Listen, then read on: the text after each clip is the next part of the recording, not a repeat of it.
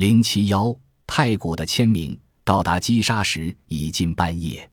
住进可以看到金字塔全景的西亚阁 （SIAG） 大旅馆，并坐在旅馆的阳台上，我们看着猎户星座的三颗明星在南方的天空缓慢地移动。考古天文学者罗伯·波法尔最近指出，这三颗星的配置关系被运用于击杀高地上三个金字塔的配置。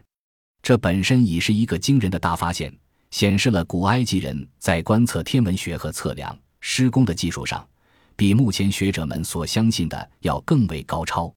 然而，更为惊人的，这也是我安排好第二天早上要与他见面的理由之一，是波法尔认为三大金字塔在地面的配置，使用了一千五百万吨完美的石块搭建而成的配置方式，竟然与公元前一万零四百五十年的天空图像完全一致。